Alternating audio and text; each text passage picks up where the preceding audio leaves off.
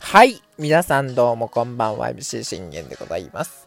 えー、現在時刻、8月3日木曜日22時59分となっております。えー、信玄の全力で協力 J というところで皆さんこれもよろしくお願いいたします。えー、この番組はオリファン歴11年目の私信玄、ゴリックスの試合の振り返りから、えー、日ハム戦の振り返り、これはまあできた時ですね。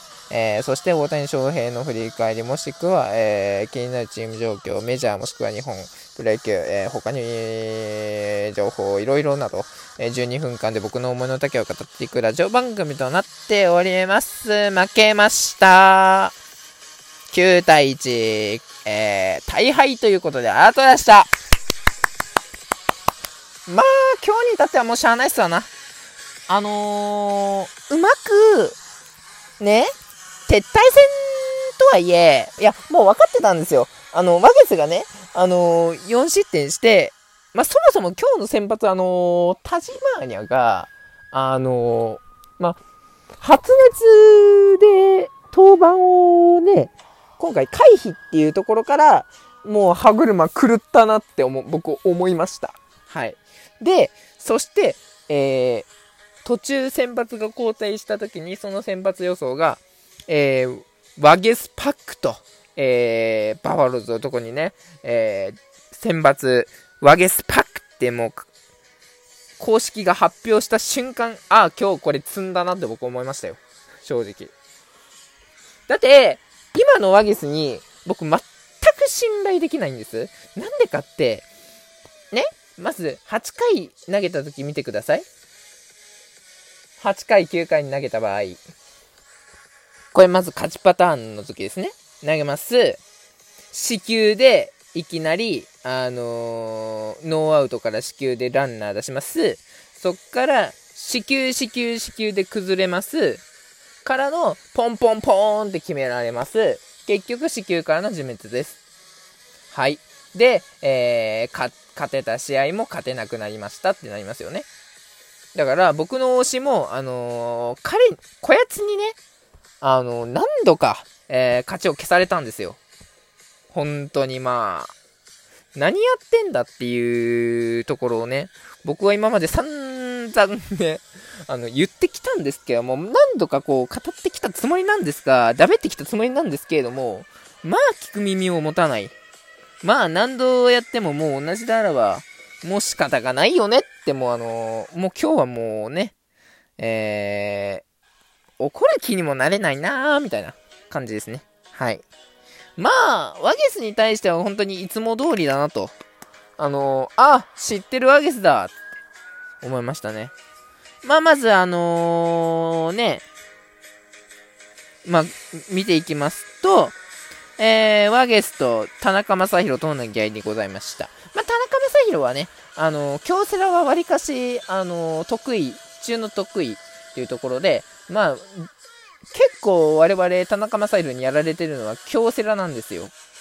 京セラで結構宝石のような田中将大を毎回見せられてるんです。7回無四球無失点だとか、7, 7回被安打に無失点だとか、8回、被安打3、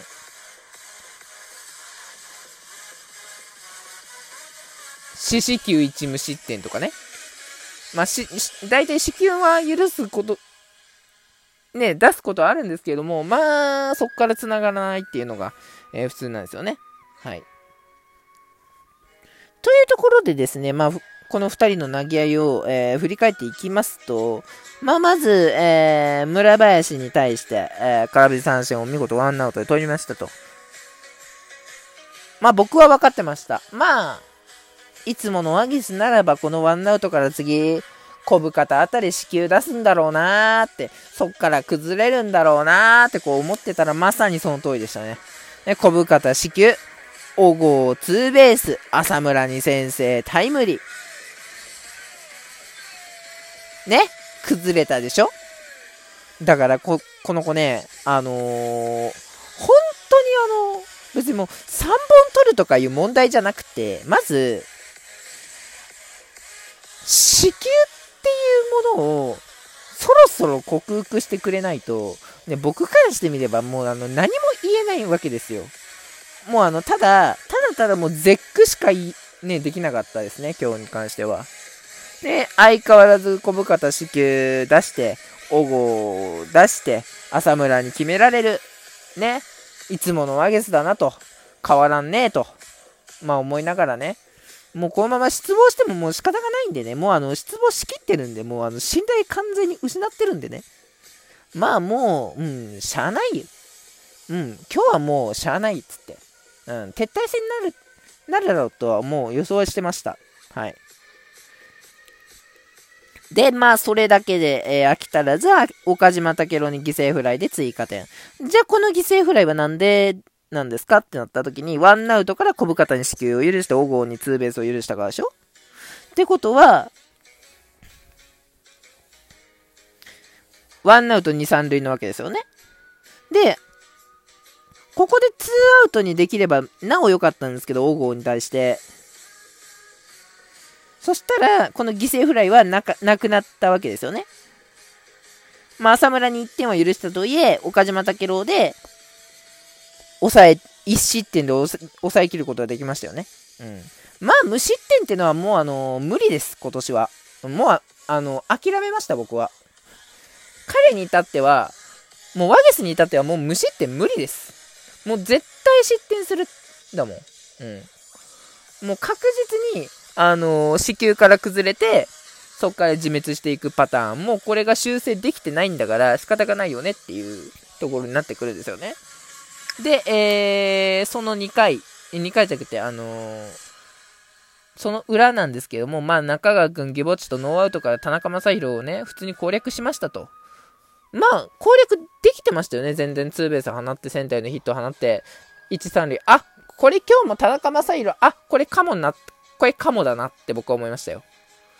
で、あとはワゲスがしっかり、ね、2-2で同点になってくれた時に、もし2対3とかで、えー、なってくれた時に1点差を粘りきれるかっていうところでね、まあ、いうところになってくるだろうなと僕は思ってたんですけど、まあ、1、3塁になった時に、えベニーがショートフライ、セデーニョ君犠牲フライの1点だけ、えー、頓宮が、えー、ツーシーム放ってライトフライ。まあ、オリが誇る3、4、5が、機能しないんだからダメですわな。あの、そもそもね、これ、結構言って、前に言ってたと思うんですけど、2、3、4、5、6、7の法則だよって僕言ってたと思います。で、2番から、ね、えー、7番打者は大体強打者多いから、打ち取ろうねと、いうところを言ってたんですけど、まあ最近は、まあそれよりも、もうそれよりも大事なこととして僕が言うことがあって、まあ、出たら、あのー、一発で試合を決めなさいということなんです。僕はずっとそっちの方を意識してるんですよ。だからもう2、3、4、5、6、7の法則はもういいかなって勝手に思っちゃって、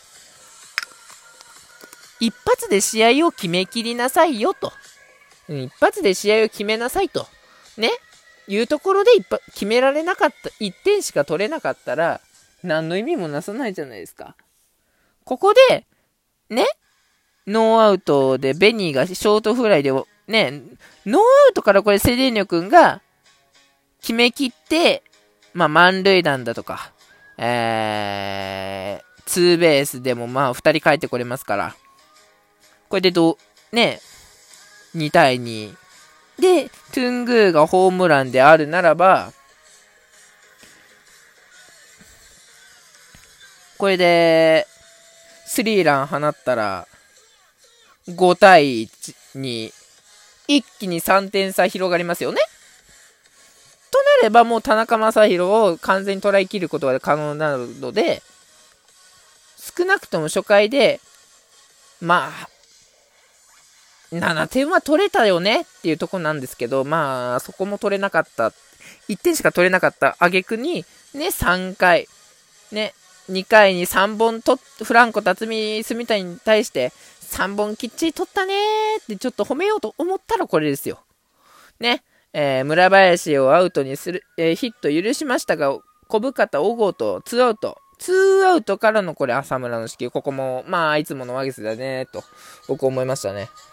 何一つ変わってないですよね。ツーアウトを取っても四球を出す。で、そっから岡島に内野安打許して鈴木大地にタイムリー。完全に崩れましたよね。ここなんですよ。毎回毎回ワゲスに言うこと。